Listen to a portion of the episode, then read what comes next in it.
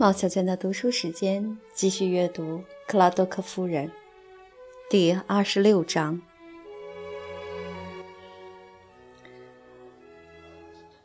罗斯伯利爵士每次做演说，连他自己政党的刊物也以第一人称全篇刊登。据说这是那位政治家的终极雄心。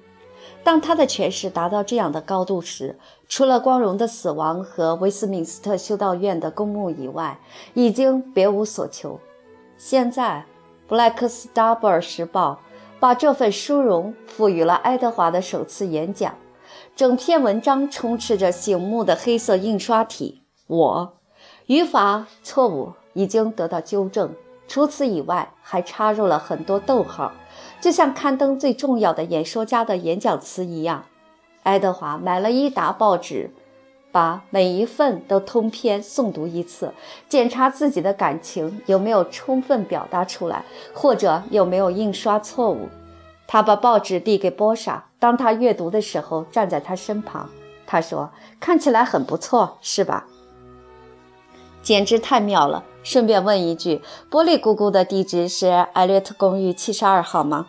嗯，怎么了？他见他卷起六份《布莱克斯达布尔时报》在包装的外皮上写地址时，他愣得下巴都要掉下来了。我相信他会喜欢读我的演讲词。如果他听说了这个好消息，而我没邮寄报纸给他，可能感情会受到伤害。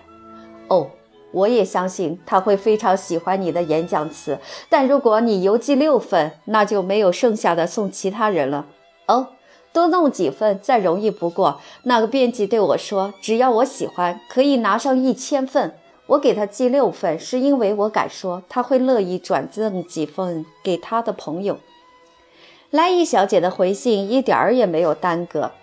我亲爱的爱德华，我以极高的兴趣仔细阅读了你寄来的六份演讲词。而且，我想你会赞同我的看法。我能始终如一、全神贯注地把一篇文章通读六次，这高度证明了它的品质。的确，我深信结尾的部分是百读不厌的。每一个英国人都有一个母亲。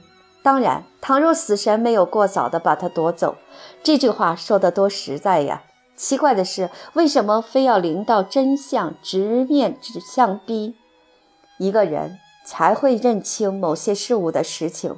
当一个人唯一的惊奇之处在于从未见识过他们的时候，倘若我表示在某些情感的表达方面能看出波莎的文笔痕迹，希望不至于冒犯到你，尤其是关于英国国旗的那一节。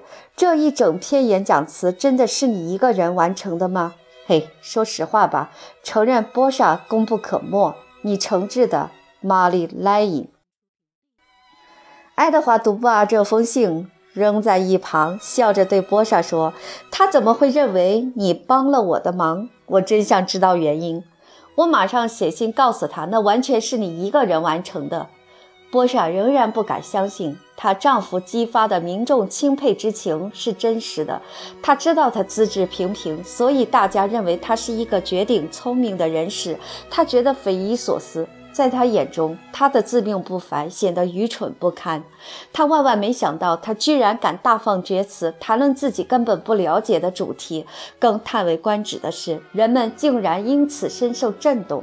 他有一项惊人的天赋，那就是掩饰自己的无知。终于，投票选举的日子到来了。波莎在莱伊夫焦急地等待结果。爱德华出现的时候，满脸喜气。我怎么和你说的？看来你入选了，入选可不适合形容他。我是怎么对你说的，我的宝贝儿？我把他们打得落花流水，我的得票比另外那个家伙多了一倍，而且这是有史以来票数最多的一次。你的丈夫成为了郡议会议员，你难道不感到自豪吗？告诉你，我会成为国会议员的。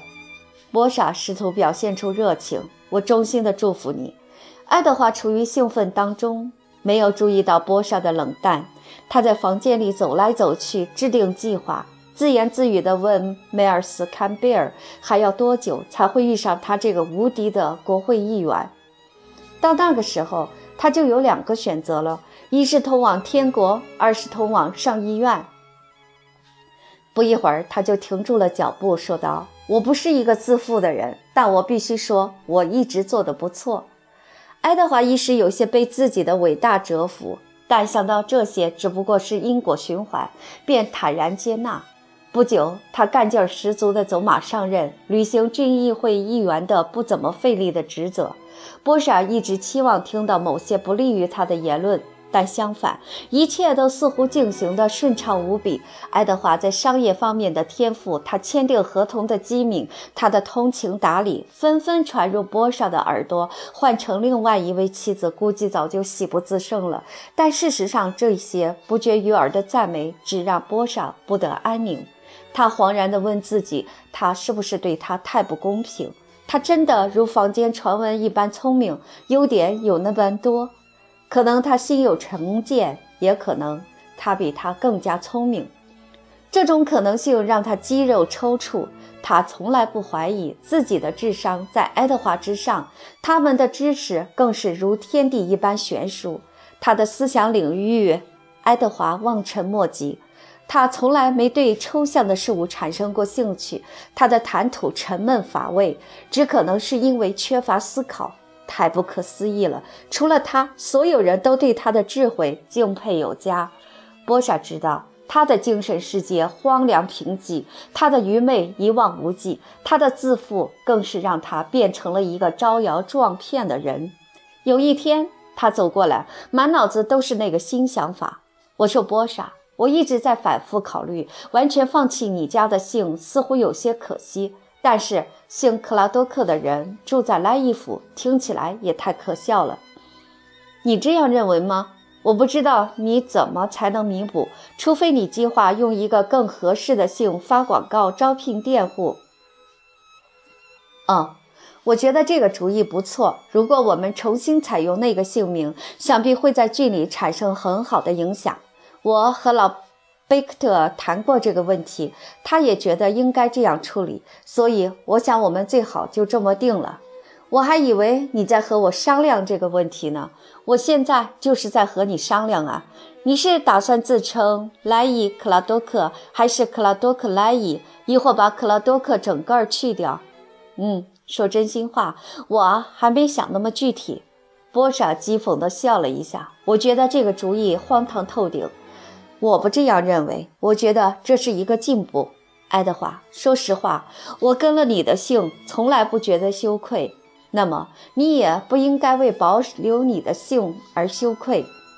哎，我以为你可能会理智点儿，结果你总是阻碍我。我不想阻拦你。如果你认为我的姓可以帮你增加你的名望，你随时都可以使用，我无所谓。你甚至可以自称汤普金斯。那你呢？哦，我我会继续叫克拉多克。你总是这么硬邦邦的，从不愿意为我做点什么。很抱歉让你失望了，但你忘了，多年以来你一直给我灌输一个概念。你总是让我明白，符合你理想的雌性动物是一头牛，或者确切一点说，一头奶牛。我时常感到遗憾，你没有娶芬妮·格罗夫。你们俩肯定是天作之合。此外，我认为他会如同你期望那般崇拜你。我也相信他绝对不会反对你自称格罗夫。我才不想使用他的姓，他那个比克拉多克好不到哪儿去。莱伊这个姓唯一的可取之处在于，它是一个古老的剧名，一直属于你的家族。那就是我不赞同你使用它的原因。